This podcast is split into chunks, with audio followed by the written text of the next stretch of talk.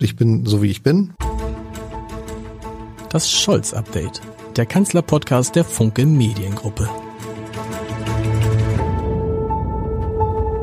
Herzlich willkommen. Mein Name ist Lars Heider und seit Wochen sprechen wir hier in diesem Podcast, in dem Scholz-Update, über die Frage, wie ein Deutschler, deutscher Kanzler kommunizieren soll und wie eine Kommunikation aussehen muss. Heute habe ich jemanden zu Gast, der sich genau damit auskennt. Er hat nämlich viele Jahre die Politik der Bundesregierung und die Politik der Kanzlerin gern und gut erklärt und Achtung und das ohne Fragen auszuweichen. Er hat auf die Fragen, die man ihm gestellt hat, tatsächlich geantwortet. Ich mache es nicht so spannend, denn ich freue mich sehr, dass Peter Altmaier hier ist. Ich zähle nur mal die wichtigsten Posten auf. Kanzleramtsminister, ehemaliger Wirtschaftsminister, das war der letzte Posten. Und heute ist er hier. Und lieber Herr Altmaier, ich muss Ihnen natürlich die Frage stellen, die Ihnen alle stellen. Wie ist es denn jetzt ohne Politik? Also es ist, wenn die Lage nicht so ernst wäre, äh, ist es äh, eigentlich sehr schön, weil es ist Sommer und es ist der erste Sommer, wo ich ähm, auch den Sommer genießen kann. Sei es im Garten bei der Gartenarbeit, äh, sei es äh, draußen in Cafés oder in äh, Eisdielen. Ähm, aber natürlich, ähm, natürlich äh, treibt auch mich das um, dass sehr viele Bürgerinnen und Bürger, die mich äh, ansprechen, sich auch Sorgen machen über die Zukunft. Das ist immer noch so. Die Leute sprechen Sie auf der Straße nach. Ja, ich bin sehr überrascht. Ich war ja nun ein halbes Jahr praktisch gar nicht in der Öffentlichkeit. Mhm. Das war eine bewusste Entscheidung für ein Sabbatical sozusagen, um Abstand zu gewinnen. Das habe hab ich genutzt, um zu Hause aufzuräumen, um äh, äh, auch äh, einige Veranstaltungen, die nicht so öffentlich waren, wahrzunehmen. Äh, und dann stelle ich fest, die Menschen sprechen mich an und natürlich, sie stellen auch Fragen. Es sind zwei Fragen. Das eine ist äh, die weltpolitische Lage durch den Überfall Russlands, durch den Angriffskrieg gegen die Ukraine. Und das zweite ist aber auch die Besorgnis über die persönliche Lage. Mhm. Werden die Menschen die Energierechnungen bezahlen können? Äh, müssen sie damit rechnen, dass äh, die deutsche Wirtschaft womöglich nicht mehr wächst, sondern schrumpft. Äh, das alles sind Fragen, die die Menschen umtreiben. Und natürlich bin ich als Rentner der ich ja nun sozusagen bin als nicht aktiver Politiker, auch nicht imstande, das alles mit der offiziellen Autorität zu beantworten. Aber Sie antworten darauf, wenn die Leute Sie fragen? Oder sagen Sie, pass mal auf, ich bin raus, ich habe jetzt das Jahrzehnte gemacht? Naja, ich sag meine persönliche Meinung. Okay. Aber ähm, natürlich ähm, will ich auch versuchen, ähm, über andere Dinge zu sprechen als nur über Politik. Ich war äh, letztes äh, Wochenende in Frankfurt äh, zu einem Vortrag bei der Hertie Stiftung und ähm, da war ich abends auf dem Opernplatz, zum Opernfest, wurde ich von ganz vielen angesprochen. Äh, und einige wollten sogar, dass ich ein Bier mittrinke oder ein Glas Wein. Ähm, andere äh, haben gefragt, ob, ob sie ein Selfie machen dürfen. Mhm. Ähm, aber ich habe dann auch gesagt, nach ähm, äh, nach äh, fünf oder zehn Minuten jeweils, äh, habe dann nicht noch andere Themen, über die man sprechen kann. Schaut mal her, wie schön das alte Opernhaus äh, wieder aufgebaut worden ist und wie toll sich Frankfurt herausgeputzt hat. Etwas, was wir in Hamburg übrigens ja schon länger beobachten. So können. ist es, so ist es. Ich habe Sie natürlich gern eingeladen, weil, wie gesagt, in diesem Podcast das Thema, wie man als Kanzler kommuniziert, ein großes ist. Und Sie können ja jetzt wenig wahrscheinlich, oder Sie wollen wahrscheinlich auch wenig sagen darüber, vielleicht nachher noch, wie der Kanzler, der neue Kanzler kommuniziert. Aber Sie können doch mal erklären, wie war das denn früher bei der Kanzlerin, die das ja auch ungefähr so ein bisschen wie Olaf Scholz gemacht hat. Angela Merkel hat ja auch nicht übermäßig viel kommuniziert. Nein, ich habe, ich habe äh, natürlich ähm, auch äh, den festen Vorsatz, jetzt keine Kanzlerkritik äh, mhm. zu machen äh, im Hinblick auf den Nachfolger von Angela Merkel. Äh, es ist eine schwierige Zeit, das wäre es für jeden Kanzler zum jetzigen Zeitpunkt. Äh, und ich glaube, da muss man auch äh, zusammenstehen, parteiübergreifend und sich nicht in kleinlicher Kritik ergehen. Äh, ich habe das erlebt mit Angela Merkel, dass äh, sie mindestens ähm, zwei, wenn nicht sogar dreimal ähm, sehr gefragt war, Dinge zu erklären. Das eine äh, war eben die Flüchtlingskrise mhm. 2015, wo fast zwei Millionen Menschen innerhalb von weniger als einem Jahr nach Deutschland kamen. Das zweite war die Corona-Pandemie ab 2020 äh, und ähm, zeitgleich mit der Flüchtlingskrise die Euro- und Griechenland-Krise, die zweite schon. Ähm, und das hat halt eben dann auch dazu geführt, dass man an sie die Erwartung gerichtet hat, sich und ihre Politik zu erklären. Äh, die Kanzlerin hat es auf zwei, auf zwei Wegen getan. Zum einen hat sie nicht jeden Tag, aber doch äh, bei den großen äh, Anlässen ähm, immer wieder einen Weg gefunden, sich zu erklären, sei es indem sie dann in einer der Talkshows aufgetreten ist, alleine, mhm. auch auf Wunsch dann von Anne Will beispielsweise, ähm, und äh, zum anderen hat die Kanzlerin eben auch äh, ihre Erklärungen dadurch verstärkt, dass sie ähm, durch äh, das Vertrauen, das sie aufgebaut hatte, in ihrer langen politischen Karriere von der Frauenministerin über die Umweltministerin bis schließlich Bundeskanzlerin, ähm, dass sie dadurch dann auch in aller Regel einen großen Vertrauensvorschuss hatte von vielen Menschen äh, und das hat sie dann immer auch äh, erfüllt, wenn sie ihre Politik öffentlich erklärt hat. Und sie hatte sie. Also oder, ja, oder täuscht das ist, zumindest? Es, es wirkte, so, es wirkte immer, so. es wirkte immer so, als ob sie derjenige waren, der dann, wenn die Kanzlerin was gesagt hatte, insbesondere als Kanzleramtsminister natürlich, das war ja in dieser Phase, richtig? Das war in diesem das und dann habe ich mich durch die Talkshows gezappt und durchs Fernsehen und sie, ich habe immer gedacht, wo nimmt er diese Kraft hier jeden Abend da zu sitzen, sicher jeden Abend auch all die Kritik, die sich dann im Zweifel auch an die Kanzlerin richtete, anzuhören und darauf zu antworten, aber sie haben immer und immer wieder die Kanzlerin erklärt, bis es dann auch der letzte begriffen hatte und die, die es nicht begreifen wollten, die, die wollten es dann auch nicht begreifen. Naja, also das Amt des, des Bundeskanzlers oder der Bundeskanzlerin ist natürlich schon so wichtig, dass es nicht nur einen Erklärbär geben genau. kann. Ähm, der Regierungssprecher Steffen Seibert hat äh, mit großer Anerkennung auch durch die Medien äh, im Laufe der Jahre äh, die ähm, äh, inhaltlichen Fragen der Politik der Bundeskanzlerin und der einzelnen Ressorts dargestellt in der Bundespressekonferenz.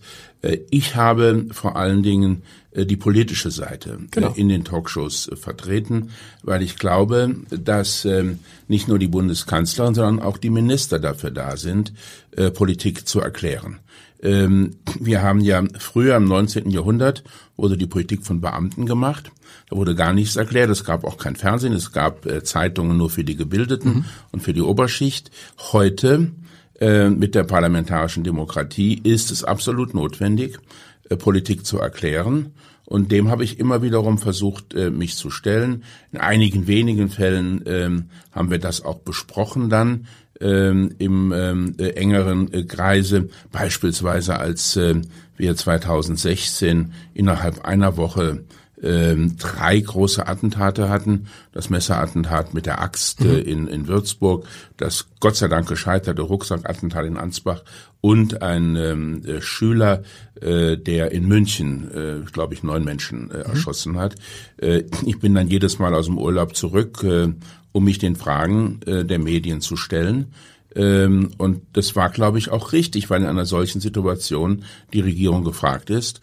Äh, und dann in dieser Situation, wo es um Bundes- und Landeskompetenzen zugleich ging, Polizei ist ja einerseits Ländersache und deshalb waren in den Landespolizeipräsidien die Entscheidungen zu mhm. treffen und auf der anderen Seite aber äh, ist es auch eine Bundessache, denn es ging ja um große politische Fragen, Bekämpfung des Terrorismus, äh, mögliche Zusammenhänge äh, mit ähm, äh, illegalen äh, Einwanderern im Rahmen der Flüchtlingskrise. Das alles musste besprochen werden.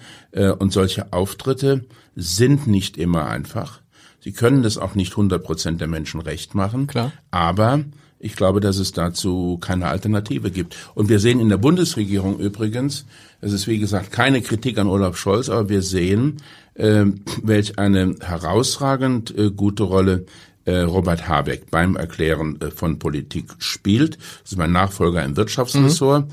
Äh, und deshalb sehe ich das auch mit großem Respekt. Ich weiß, vor welch schwierigen Problemen er steht. Er vermag aber dann diese äh, Dilemmata, äh, denen er sich gegenüber sieht, auch zu erklären, so dass die Menschen sich mitgenommen fühlen. Aber Robert Habeck spricht halt eben für die Grüne Partei und für sein Ressort äh, und wird nicht wahrgenommen als derjenige, der für die ganze Bundesregierung. Und der für Olaf Scholz spricht. Das war Wie war das denn damals bei Ihnen? Hat man geguckt hat gesagt, Mensch, äh, der Peter Altmaier, der kann das am besten, also übernimmt er für uns große Teile der Kommunikation, weil Sie haben es eben gesagt, die Kanzlerin nicht in jeder Talkshow auftreten kann, die Kanzlerin nicht jeden Tag Radiointerviews geben kann und sonst was. War das so eine so eine klare Absprache? Nein, nein, das ist das ist gewachsen, weil ähm, ich glaube, man kann auch nicht irgendjemand bestimmen, der Kommunikation macht. Es ist ja ein sehr sensibles Zusammenspielen auch von Medien mhm. äh, und politisch Verantwortlichen. Ähm, bei mir war es so, dass ich sehr lange dem Deutschen Bundestag angehört habe und eigentlich immer eine politische Figur war. Das ging los, als einige von uns junge Wilde waren, damals hier in Hamburg mit Ole von Beuys mhm. zusammen, der noch Oppositionsführer war. Äh, wir haben uns dann mit Helmut Kohl angelegt. Wir haben die schwarz-grüne Pizza Connection begründet, das erste Mal, dass sich CDUler und Grüne getroffen haben. Ähm, ich war dann später äh, im sogenannten Wahllügen-Untersuchungsausschuss. Äh, das der keine Idee von Angela Merkel war, sondern äh, eher äh, von äh, von von äh, Robert, äh, von Roland Koch und Friedrich Merz mhm. und äh, Edmund Stoiber war ich der Obmann der CDU äh, und musste praktisch zweimal die Woche äh, unsere Haltung erklären in einer sehr aufgewühlten Zeit. Äh, dann irgendwann parlamentarischer Geschäftsführer, äh, Bundesumweltminister, als die Energiewende auf der Kippe zu stehen schien. Ähm, und äh, das alles hat dann dazu geführt, dass ich äh, als Kanzleramtsminister eben nicht bei Null angefangen habe, sondern dass ich zu diesem Zeitpunkt bereits eine politische Figur war. Ähm, ich habe als parlamentarischer Geschäftsführer, war es meine Aufgabe, die Mehrheiten zu suchen ähm, für äh, die Euro-Rettungsschirme, die wir aufgespannt haben, äh, aber auch die Mehrheiten zu suchen, zuerst für den Wiedereinstieg in die Nutzung der Kernenergie äh, 2010 und dann ein halbes Jahr später nach Fukushima für den Ausstieg aus dem Ausstieg, aus dem mhm. Ausstieg. Äh, und das war immer mit öffentlicher Wirksamkeit verbunden äh, in Presse, Funk und Fernsehen. Äh, und das hat dann sozusagen seine Fortsetzung gefunden äh, in dem Amt des Kanzleramtsministers und später als Wirtschaftsminister. Und man muss auch sagen, so eine Figur, Wolfgang Schmidt ist ja Nachfolger als Kanzleramtsminister, aber der hat natürlich nicht diese, diese Erfahrung, die Sie gerade beschreiben. Und insgesamt fehlt halt Olaf Scholz jemanden, der seine Politik erklären kann, ja, weil wenn Lars ich muss, ich muss ja. Wolfgang Wolfgang Schmidt in Schutz nehmen. Wir arbeiten seit vielen Jahren sehr gut zusammen. Ja. Er war Chef der Senatskanzlei, als äh, ich Kanzleramtschef war und mit den äh, mit den Länderchefs zusammenarbeiten musste. Ähm, wir haben uns äh, in der großen Koalition ähm, regelmäßig auch zusammensetzen müssen und immer gut gearbeitet, Ergebnisse erzielt. Ähm, ich glaube, dass diese Rolle, Politik zu erklären, nicht formal an einer bestimmten Position hängt, also an einem bestimmten mhm. Minister oder Staatssekretär, sondern ähm, dass man das auch immer situativ entscheidet. Und es geht darum, wer es am besten kann. Wer es am besten kann. Und ja. da ist es halt eben schon so, ähm, dass ähm, in der äh, im SPD-Teil der Bundesregierung mhm. ähm, sich die die Minister offenbar nicht darum reißen äh, die Politik äh, zu erklären. Das ist bei den Grünen anders. Die Grünen haben äh, mit ähm, Frau Baerbock und mit Robert Habeck äh, zwei sehr sichtbare Politiker in dieser Krise und das spiegelt sich dann natürlich auch in den Umfragen wieder und umgekehrt äh, auch bei der SPD. Und interessanterweise Robert Habeck und Annalena Baerbock gerade, die treten ja gar nicht so viel mehr auf als Olaf Scholz. Nur das, was sie sagen, wirkt dann. Ralf Stegner hat äh, in diesem. Also, wissen Sie, worüber Ralf Stegner promoviert hat? Nein. Über Theatralik in der Politik. Das wusste ja. ich nicht. Und Nein, der, das wusste ich nicht, das wusste ich nicht. Und der sagt nämlich, äh, man musste aufpassen, Robert Habeck sei halt auch der Meister der Inszenierung. Ja. Und es sei so ein bisschen wie auf schwerer See. Äh, wenn man auf schwerer See sei, dann wünscht man sich nicht einen Kapitän, der gut aussieht und gut argumentieren kann, sondern einen, der das Schiff nach Hause bringt. Aber das ist so ein bisschen wahrscheinlich auch so äh, aus der Not geborene Argumentationsketten. Naja, also erstmal ähm, finde ich, dass das Studium von äh, oder die Dissertation äh, von Ralf Stegner äh, natürlich äh, zur Politik passt. Ähm, ich würde nicht von Inszenierung sprechen, mhm. noch nicht von Theatralik. Aber als Politiker haben Sie schon eine Verantwortung, ähm, die Inhalte, die ja sehr oft trocken und komplex sind, so zu erläutern, dass sie nachvollziehbar sind. Ich kann mich zum Beispiel erinnern, als Umweltminister ähm, liefen die Strompreise davon, ähm, weil die erneuerbaren Energien damals noch sehr, sehr teuer ja. waren. Äh, und auch alle, die davon profitierten, es überhaupt nicht einsahen, die Preise zu senken, obwohl äh, die Windräder und die Photovoltaikanlagen sehr viel billiger geworden waren. Ähm, und dann habe ich beispielsweise eine Strompreisbremse öffentlich mhm. gefordert, 2013 im Januar. Ähm, ich war damals zufällig zu einer Veranstaltung hier in Hamburg und bin von Passanten auf offener Straße angesprochen worden, weil die Botschaft rübergekommen ist, äh, dass man versuchen muss, den Strom günstiger zu machen. Das ist uns dann ja im Übrigen äh, was die erneuerbaren Energien angeht, auch gelungen. Es gab dann andere Gründe, die den Preis nach oben getrieben haben, aber wir haben das Versprechen eingelöst. Äh, oder aber, ähm, dass wir in der Corona-Pandemie es äh, schaffen mussten, unsere Hilfsprogramme äh, auf einen äh, Punkt zu bringen und damit unsere Politik zu erläutern. Ähm, das ist, das ist eine Herausforderung, der sich jeder Politiker gegenüber sieht, wenn er denn möchte, dass die Menschen seine Politik verstehen. Ähm, es gibt natürlich, und äh, das sage ich jetzt nicht mit Bezug äh, auf irgendeinen konkreten Politiker, äh, aber es gibt natürlich auch äh, immer wieder den Versuch, äh, die eigenen, die wirklichen äh, Absichten ähm, nicht so deutlich werden zu mhm. lassen. Ähm, das halte ich für problematisch. Weil das wird gerade, es wird ja Olaf Scholz manchmal vorgeworfen, dass er nicht genau sagt. Ja, aber dazu muss ich mich nicht äußern. Nee, so ein bisschen wie der Thomas de Maizière-Moment, ne? Als er damals sagte, äh, wenn ich ihm jetzt alles sagen würde, es gibt Dinge, die ich weiß, die sage ich Ihnen lieber nicht. So, äh, das, auch das gehört zur Politik. Auch Angela Merkel wird uns nicht immer alles gesagt haben, was sie gewusst hat. Auch Sie werden uns nicht immer alles gesagt haben, was sie gewusst haben. Auch das gehört zur Politik, ja, oder? Ich glaube, dass ich glaube, dass ähm, dass man, äh, das, das ist das eine, dass man nicht alles sagt, was man weiß, ähm, zumal dann, zumal dann, ähm, wenn man damit großen Schaden äh, genau. anrichten könnte. Aber, äh, also nehmen Sie mal beispielsweise einen, äh, einen Wirtschaftsminister. Mhm. Ähm, der muss von morgens bis abends äh, sich Sorgen machen über die Frage, ähm, wird denn der Aufschwung weitergehen oder äh, wird es eine Rezession geben? Genau. Der Energieminister, in dem Fall der Wirtschaftsminister, muss sich Gedanken machen, äh, ist denn die Stromversorgung gesichert oder gibt es womöglich einen Blackout? Ähm, und wenn Sie darüber den ganzen Tag ähm, äh, sinnieren, ähm, dann äh, lösen Sie sozusagen eine sich selbst erfüllende Prophezeiung aus. Das würde ich niemandem raten. Das macht Robert Habeck übrigens auch überhaupt nicht, sondern er hat das getan, was ich auch als Wirtschaftsminister in der Corona-Pandemie mir auf die Fahnen geschrieben habe.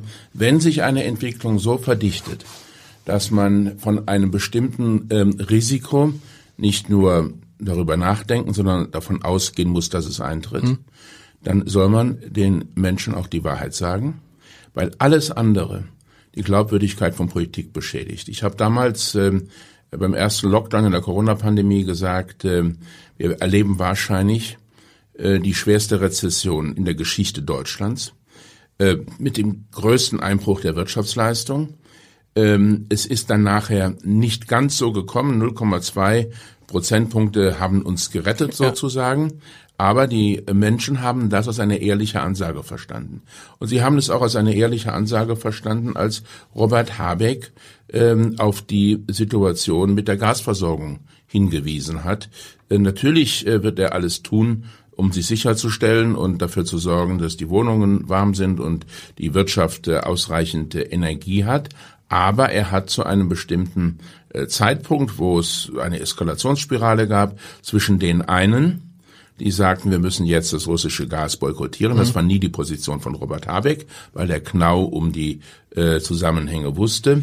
Äh, und denen äh, in Moskau, die dann äh, sagten, wenn das so ist, dann zeigen wir mal auch, äh, äh dass wir eine Harke können. Mhm ähm, hat Robert Habeck, wie ich finde, einen sehr, sehr guten Weg äh, gewählt, äh, um den Menschen reinen Wein einzuschenken. Und alles andere, alles andere hätte am Ende zu einem großen Glaubwürdigkeitsverlust geführt. Wie muss man sich das jetzt vorstellen im Wirtschaftsministerium? Sie kennen das ja auch.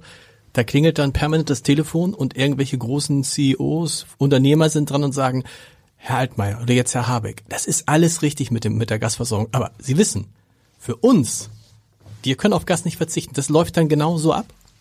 Naja gut, aber das ist ja, das ist ja Demokratie, das ist Politik. Ja. Ähm, wir, ähm, es rufen ja nicht nur die großen äh, Arbeitgeber und die CEOs der großen Unternehmen an, es rufen die Gewerkschaften an, es rufen die Klimaaktivisten an, es rufen ganz viele an und das Kanzleramt ist eigentlich der Ort ähm, in der Politik oder der Ort in Deutschland, wo das ähm, Allgemeinwohl gedacht mhm. werden muss. Denn äh, wissen Sie, die Bundesländer kümmern sich um die Interessen ihrer Länder, also der Hamburger Bürgermeister vor allen Dingen um die Hamburger Interessen und der bayerische Ministerpräsident um die bayerischen. Ähm, die Minister sind Ressortminister, äh, die sich als Familienministerin oder als Landwirtschaftsminister Gedanken machen um ihr Ressort. Äh, und äh, im Bundeskanzleramt ist der Ort, wo man Bundes- und Landesinteressen, europäische und globale Interessen äh, ressortübergreifend so zusammendenken muss, dass ähm, eine Politik möglich wird, die das Land insgesamt schützt und voranbringt. Mhm. Viele sprechen jetzt darüber, ähm, warum uns uns eigentlich allen nicht aufgefallen ist, dass wir uns in solche Abhängigkeit von Russland begeben, was das Gas anbelangt. Sie als Kanzleramtsminister und dann als Wirtschaftsminister, gab es die Debatten, haben Leute Sie darauf angesprochen oder waren nicht alle inklusive, Nein, inklusive mir froh darüber, dass das Gas so billig war. Nein, es gab ja, es gab ja eine eine Polemik natürlich ähm, über die Frage, ob Nord Stream 2 Klar. gebaut werden soll oder nicht. Aber die Gegner haben übrigens nicht gesagt, wir sollen kein russisches Gas mehr kaufen. Auch die Ukraine hat das lange Zeit nicht gesagt, weil sie wollte, dass das russische Gas durch die Ukraine ja. geleitet wird. Sie hat sich davon einen Sicherheitsvorteil erhofft, der dann leider jetzt, wie wir sehen, nicht eingetreten ist. Ähm, aber ähm, es gab natürlich, es gab natürlich äh, schon auch ähm, äh, mit meinen Mitarbeitern viele Gesprächsrunden, wo wir uns gefragt haben, müssen wir denn etwas anderes tun? Mhm. Äh, und äh, ich habe dann im Jahre 2019 2018, 2019 vorgeschlagen, dass wir zwei große Flüssiggasterminals bauen, eins in Wilhelmshaven, eins in Brunsbüttel. Wir haben dafür das Gesetz geändert, wir haben Gelder bereitgestellt, wir haben für Investitionskostenzuschüsse ähm, und das ist dann heftig kritisiert worden. Äh, zum einen von der damaligen Grünen Partei, nicht mhm. von Robert Habeck, mhm. der hat sich dazu nicht geäußert, aber äh, die grüne Basis war da äh, der Auffassung, dass es völlig unzulässig sei, amerikanisches Gas äh, mhm. zu kaufen. Äh, und zum anderen, Sie haben das richtig angesprochen, ähm, sind dann beide Projekte zunächst einmal ähm, nicht sehr weit gekommen, weil es keinerlei Bereitschaft gab von äh, deutschen Unternehmen oder auch von äh, Exporteuren aus Katar oder den USA Kapazitäten zu buchen. Solche Investitionen werden ja nur durchgeführt, wenn daher Klar. auch Schiffe ankommen und Klar. dort Gas äh, ausladen, ähm, weil eben dieses äh, Flüssiggas sehr viel teurer war als das Pipeline-Gas, mhm. äh, das äh, aus Russland gekommen ist. Trotzdem war ich immer der Auffassung, dass wir diese Terminals bauen müssen, um in einem Moment, äh, wo Russland äh, als Lieferant ausfallen könnte, äh, relativ schnell dann auf den Spotmärkten äh, Flüssiggas kaufen und nach Deutschland bringen zu können. Und das Verrückte ist jetzt, dass ausgerechnet Robert Habeck das jetzt umsetzt, ne? Also der ja, Robert Habeck, das, ähm, das ist, glaube ich, einer der Punkte, die ich äh, bei ihm sehr anerkenne und sehr würdige, hat sich an mehreren Stellen ähm, auch gegen die offizielle äh, Meinung seiner eigenen Grünen mhm. Partei positioniert und es durchgesetzt. Das muss ein Minister tun. Das muss sich auch äh, mehr als einmal tun. Denken Sie an meine Industriepolitik, mhm.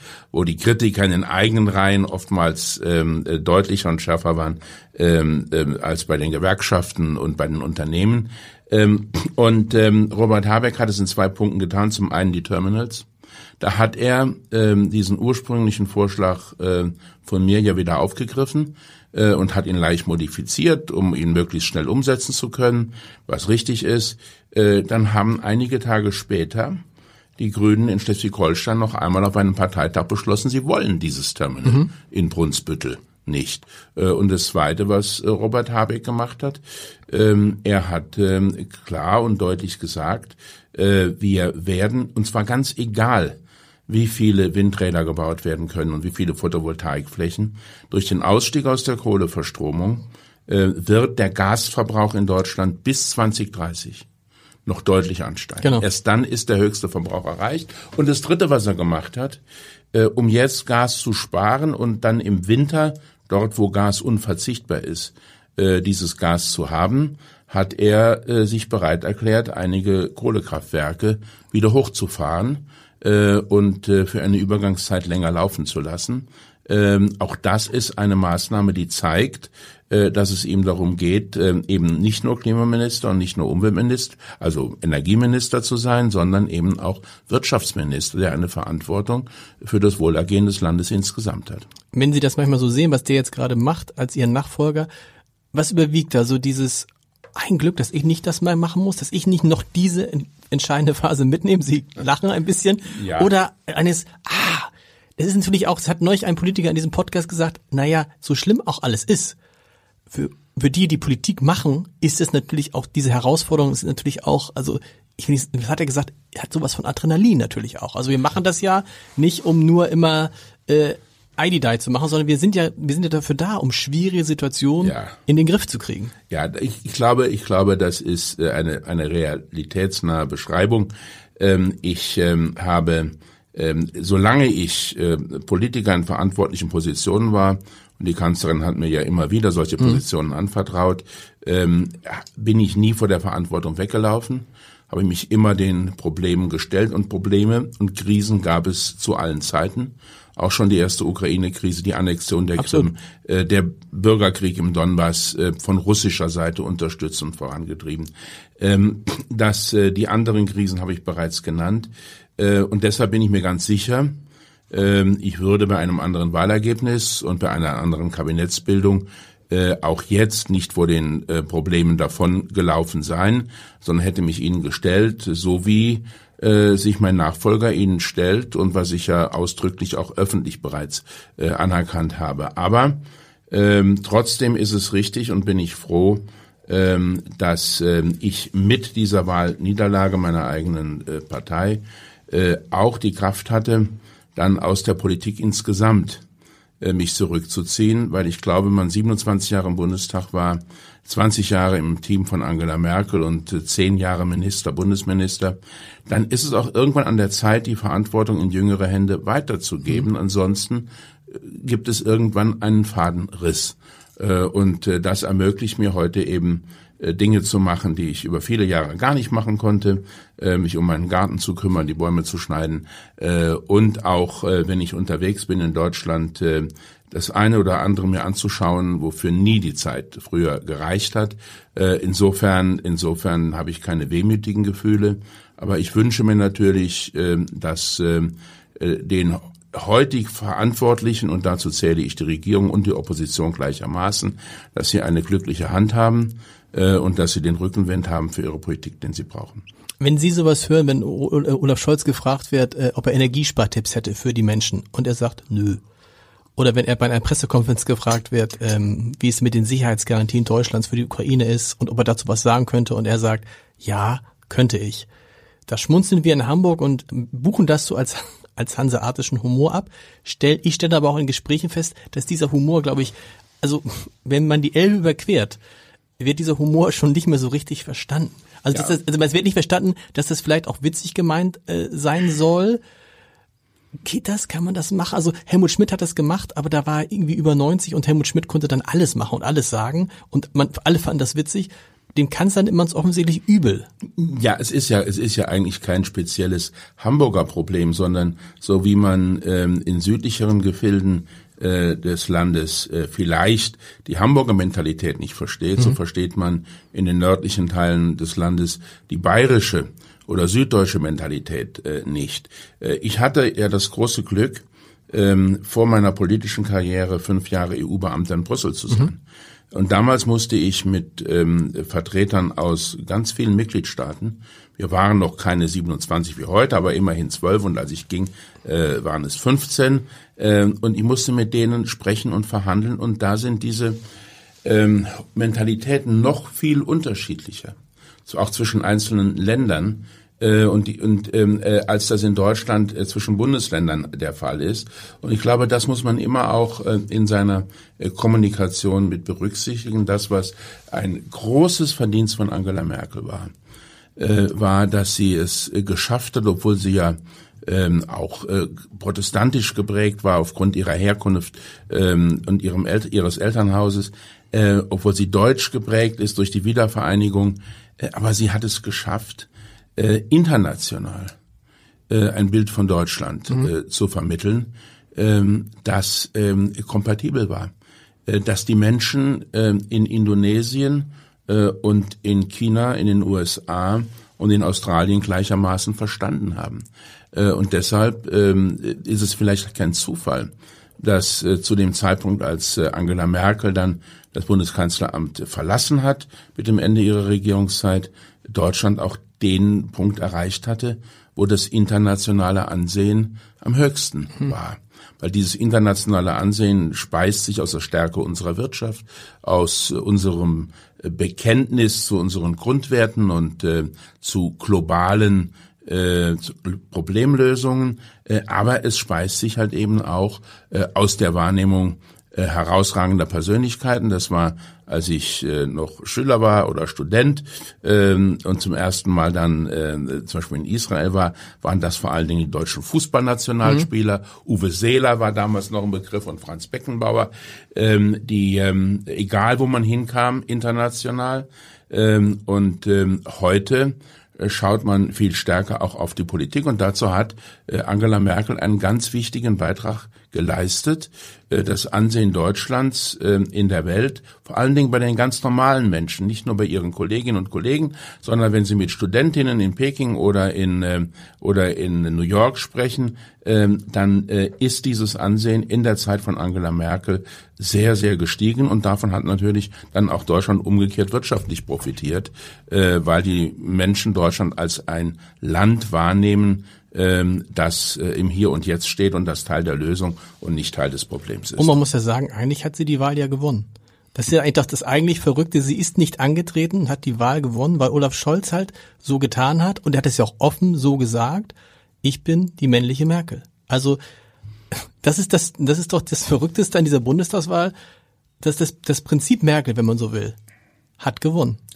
Äh, ja, es war ja, es, es, es war Olaf Scholz, der ähm, der sich entschieden hat, ähm, ähm, bewusst an diese Tradition anzuknüpfen. Ja. Es war einige Monate früher übrigens ähm, auch so, dass äh, von den Ministerpräsidenten der 16 Bundesländer es niemand gab, der Angela Merkel so nachdrücklich unterstützt hat in der Corona-Pandemie, wie das Markus Söder getan hat. Mhm.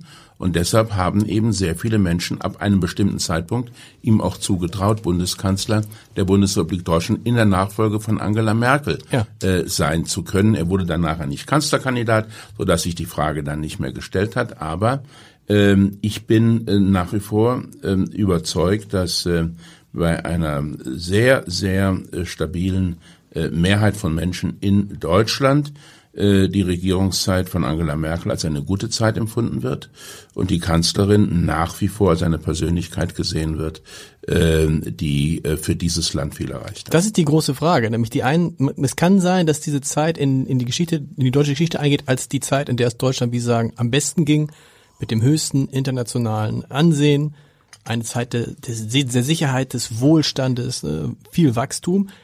Äh, es kann aber auch sein, dass es eingeht in eine Zeit, äh, als eine Zeit, in die Richard David Precht so beschreibt, ist erstaunlich, was wir alles nicht getan haben in 16 Jahren Angela Merkel. Ja, das äh, ist richtig. Erstens ist es ja auch gut, dass wir Politiker über unsere Leistungsbilanz nicht selbst entscheiden mhm. dürfen. Das machen die Historiker, das machen die Menschen. Und das ist ein Urteil, das sich im Laufe der Geschichte auch mehrfach ändern kann, mhm. weil es natürlich ähm, äh, abhängig ist von den äh, Verläufen der Weltgeschichte. Wir haben zum Beispiel, äh, damals äh, hat Angela Merkel zusammen mit dem französischen Präsidenten Hollande ähm, im ersten äh, Ukraine-Konflikt äh, vermittelt, auf Wunsch der Ukraine, mhm. auf Wunsch von Barack Obama, dem amerikanischen Präsidenten. Und ähm, es ist dabei das Minsker ähm, Friedensabkommen oder ach, herausgekommen. Das, und dieses äh, Abkommen äh, haben dann manche ähm, in der Ukraine, auch in den USA, äh, nicht Herr Poroschenko und nicht Herr Obama, ähm, als, ähm, als nicht äh, günstig genug empfunden. Äh, und Angela Merkel ist dafür von einigen ja auch kritisiert worden. Ähm, aber das hängt natürlich auch davon ab, wie die Entwicklung der nächsten äh, der nächsten äh, Monate äh, und Jahre weitergeht, äh, ob es den tapferen Ukrainern gelingt, tatsächlich sich gegen Putin und seine Soldaten und die vielen Waffen durchzusetzen, äh, ob ein besserer Frieden gefunden werden kann, ob die Opfer sich lohnen werden. Das alles kann man nicht entscheiden und ähm, es gilt für alle Bereiche der Politik, äh, ob das die europäische Integration ist, ob es der Klimaschutz ist, äh, gilt, dass sich die Dinge ähm, nie länger als ein, zwei, drei Jahre im Voraus ähm, vorhersehen lassen und trotzdem müssen wir handeln. Hm. Und deshalb glaube ich, dass man ähm, die, das Handeln von Politikern eigentlich auch äh, immer aus dem Kontext der jeweiligen Situation heraus beschreiben muss und ähm, da ähm, äh, hat äh, Angela Merkel, jedenfalls soweit ich das ähm, beobachten konnte, als Zeitzeuge, nicht als Minister, aber als Zeitzeuge, mhm. hat sie doch die allermeiste Zeit auch in Übereinstimmung äh, mit äh, den allermeisten Menschen in Deutschland gehandelt. Äh, und ich kann mich noch sehr gut erinnern, im ersten Corona-Lockdown, ähm, ich bin ja Junggeselle und musste auch damals schon meine Einkäufe selbst äh, erledigen wenn ich nicht verhungern wollte. ähm, und ähm, dann hab, bin ich oft beim Einkaufen angesprochen worden, äh, sollte denn die Kanzlerin nicht doch nochmal äh, antreten. Ich habe dann äh, die Menschen äh, enttäuschen müssen, weil ich wusste, dass Angela Merkel sich entschieden hatte und äh, dass sie bei dieser Entscheidung auch äh, bleiben würde, äh, weil eben jede politische Karriere einen Anfangs- und logischerweise auch einen Endpunkt hat. Und wir haben schon so viele äh, Menschen erlebt, die nicht wussten, wann es Zeit war, aufzuhören. Insofern äh, war ja auch das ein Signal, äh, dass man sich als Politiker vielleicht ähm, äh, nicht ähm, äh, zu sehr ähm, äh, für unersetzbar halten soll. Und Sie haben es gerade gesagt, die Bewertung erfolgt erst durch die Geschichte und das kann sich ändern. Das heißt, es ist auch eigentlich schlau oder klug, was Olaf Scholz macht, dass er sich nicht beeinflussen lässt von jetzt harter Kritik oder der eine sagt dies, der andere sagt das. Olaf Scholz hat neulich gesagt, Führung ist eben auch das zu machen, was man selbst für richtig hält und nicht das zu machen, was andere für einen fordern. Ja. Auch da ist er in der Tradition von Angela Merkel. Ja, das, das muss, das muss jeder Bundeskanzler und jeder Bundesminister können, sich nämlich gegen eine scheinbar überwältigende öffentliche Mehrheit äh, durchsetzen, wenn er selbst davon überzeugt ist, äh, dass es richtig ist. Äh, das war so, äh, als Helmut Kohl die NATO-Nachrüstung gegen die damalige Absolut. Sowjetunion durchgesetzt hat und dann sogar eine Wahl gewonnen hat, weil die Menschen ihn als standfest äh, empfunden haben. Ähm, das war so ähm, äh, zu einem bestimmten Zeitpunkt ähm, in der ähm, ersten äh, Euro- und Staatsschuldenkrise 2010, als ähm, äh, viele dachten, das wird eine Kettenreaktion und am Ende ähm, sind all die Milliarden, die wir damals europäisch mobilisiert hatten, äh, um Griechenland, äh, Portugal, äh, Irland, Zypern zu helfen, umsonst ausgegeben. Das ist nicht eingetreten, Gott sei Dank. Ähm, und ähm, das gilt natürlich auch jetzt, ähm, dass man immer wieder seine Position rückkoppeln muss mit dem, was man glaubt, selber vertreten zu können. Und mit wem noch? Wen, wen, wen, wen fragt so ein Kanzler, wen fragt so eine Kanzlerin dann in solchen Situationen? Ja, aber das, das, das glaube ich, äh, sollte man nicht öffentlich erörtern. Ähm, jedenfalls fragen sie meistens Leute, die entweder ihre unmittelbaren Mitarbeiter sind oder ebenfalls ein politisches Mandat haben ja. als Minister, Ministerpräsidenten oder Abgeordnete. Weil wenn alle das sagen, dass man das machen soll, kann man ja auch falsch liegen. Da muss man schon sehr stark sein. Wenn, wenn plötzlich alle sagen, mach es so, also man hat es gesehen bei Olaf Scholz, das ist kein Geheimnis, das müssen Sie auch nicht zu sagen. Aber ja, wenn Olaf Scholz es hätte allein entscheiden können, wer Gesundheitsminister wird, dann wäre es wahrscheinlich nicht Karl Lauterbach geworden. Aber der Druck war so groß, dass es Karl Lauterbach wird, dass es tatsächlich geworden ist. Manchmal gibt es ja auch solche Situationen, ja. dass man äh, dann schlau ist, wenn man das tut, was die Mehrheit der Menschen will, weil das Mehrheit ist ja das Prinzip dieser Demokratie. Ja, also ich habe bei Olaf Scholz äh, das äh, auch mit einer äh, mit einem gewissen Schmunzeln äh, gesehen. Ähm, er hat halt eben eigene Vorstellungen davon, was er für richtig oder falsch hält ja. und äh, hält auch lange an diesen Vorstellungen fest. Wenn es dann übermächtig wird, ist er aber auch äh, bereit, seine Position zu verändern. Äh, wir hatten das äh, zwei Prozent Ziel ähm, an Verteidigungsausgaben für die Bundeswehr äh, am Bruttoinlandsprodukt mhm. äh, im Regierungsprogramm der CDU-CSU verantwortet. Ich hatte das damals äh, im Auftrag von Angela Merkel und Horst Seehofer schreiben dürfen und äh, habe sie beiden überzeugt, dass wir das aufnehmen dort. Mhm. es war mit Olaf Scholz vier Jahre lang auch nicht umsetzbar, mit dem Koalitionspartner nicht umsetzbar. Wir reden äh, über die Phase, wo er Vizekanzler war. Bitte? Wir reden wo über die die Phase. Vizekanzler okay. war, ja. Das war die letzte große mhm. Koalition. Ähm, es gab natürlich auch ähm, äh, große äh, Erwartungen äh, für Ausgaben in anderen Bereichen. Es kam die Corona-Pandemie äh, und trotzdem war Olaf Scholz dann bereit, ähm, als äh, Putin die Ukraine überfallen hat, diese alte Position, die er natürlich auch, vermute ich mal, vermute ich mal, äh, mit Blick auf die Mehrheitsmeinung in der SPD-Bundestagsfraktion äh, vertreten hat, äh, über Bord zu werfen und bei jener Bundestagsdebatte am Sonntagmorgen, die unter dem Stichwort Zeitenwende mhm. in die Geschichtsbücher eingegangen ist, äh, dann zu sagen, äh, jetzt äh, machen wir nicht ein paar äh, Milliarden, sondern 100 Milliarden, äh, um dieses Ziel der zwei Prozent in den nächsten vier Jahren einhalten zu können. Wie haben Sie das damals erlebt? War das, weil viele aus der CDU, CSU, für die war wirklich so, das hat er wirklich gesagt. Man sah es ihnen in ihren Gesichtern ja. an. Es gab ja dann, ich glaube sogar äh, stehenden Applaus aus der CDU, CSU-Fraktion. Wie überraschend war das für Sie? Ähm, der stehende Applaus war nicht überraschend, aber ich kann verstehen, warum er äh, so spontan kam. Ähm, es ähm, ist ja eigentlich seit der Friedensbewegung ähm, in den 50er Jahren schon mit den Ostermarschierern und dann vor allen Dingen 80er Jahre NATO-Nachrüstung. Mhm was ja immer so dass äh, CDU, CSU in der Defensive schienen, dass sie sich rechtfertigen mussten gegen weite Teile der Grünen, gegen weite Teile der SPD, wenn sie Gelder für die Bundeswehr ausgeben wollten. Auch bei Auslandseinsätzen der Bundeswehr war das zu Anfang sehr schwierig. Ähm, die zwei Prozent, ähm, dafür gab es keine Unterstützung. Äh, weder weder bei äh, SPD noch Grünen, äh, denn es wären ja dann andere Ausgaben nicht äh, genau. getätigt genau. worden.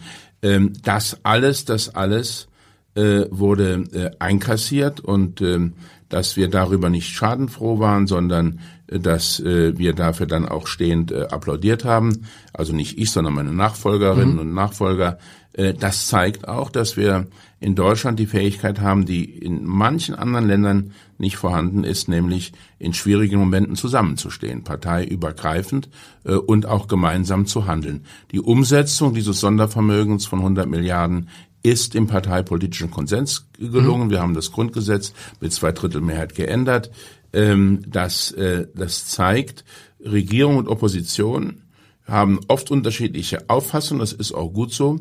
Aber es gibt Momente, wo man an einem Strang ziehen muss. War bei der Euro-Rettung so, war zum Schluss bei der Kernenergie so, äh, nach dem Unfall von Fukushima, äh, war lange Zeit auch in der Flüchtlingskrise so, nicht bis zum Schluss leider Gottes, und ist jetzt wieder so in der Ukraine-Krise. Äh, und das hebt Deutschland schon ein bisschen auch äh, gegenüber anderen vergleichbaren Ländern hervor. Mussten Sie auch manchmal lachen, wenn Sie Anton Hofreiter plötzlich gesehen haben? Sie lachen jetzt schon, der plötzlich über Panzer sprach, als hätte er sich sein Leben lang mit nichts anderem beschäftigt. Ich kann mir vorstellen, dass Sie ihn auch in anderen Zusammenhängen erlebt haben und auch mit einer ganz anderen Meinung. Ja, ich habe äh, allerdings mit, mit Anton Hofreiter ähm, viele Jahre, als ich noch Kanzleramtschef war, äh, auch sehr gut zusammengearbeitet weil ähm, er ähm, bei den Grünen sicherlich derjenige war, der damals äh, am intensivsten sich mit dem Thema Klimapolitik mhm.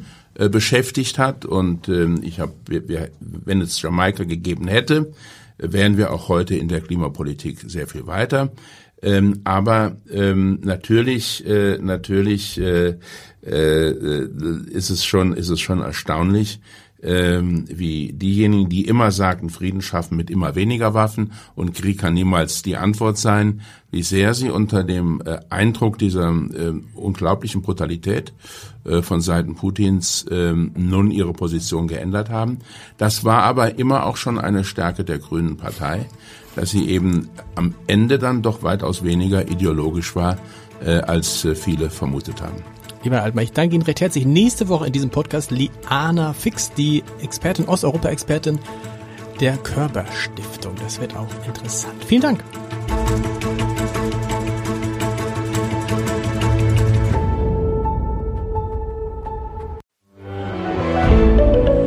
Ein Podcast von Funke.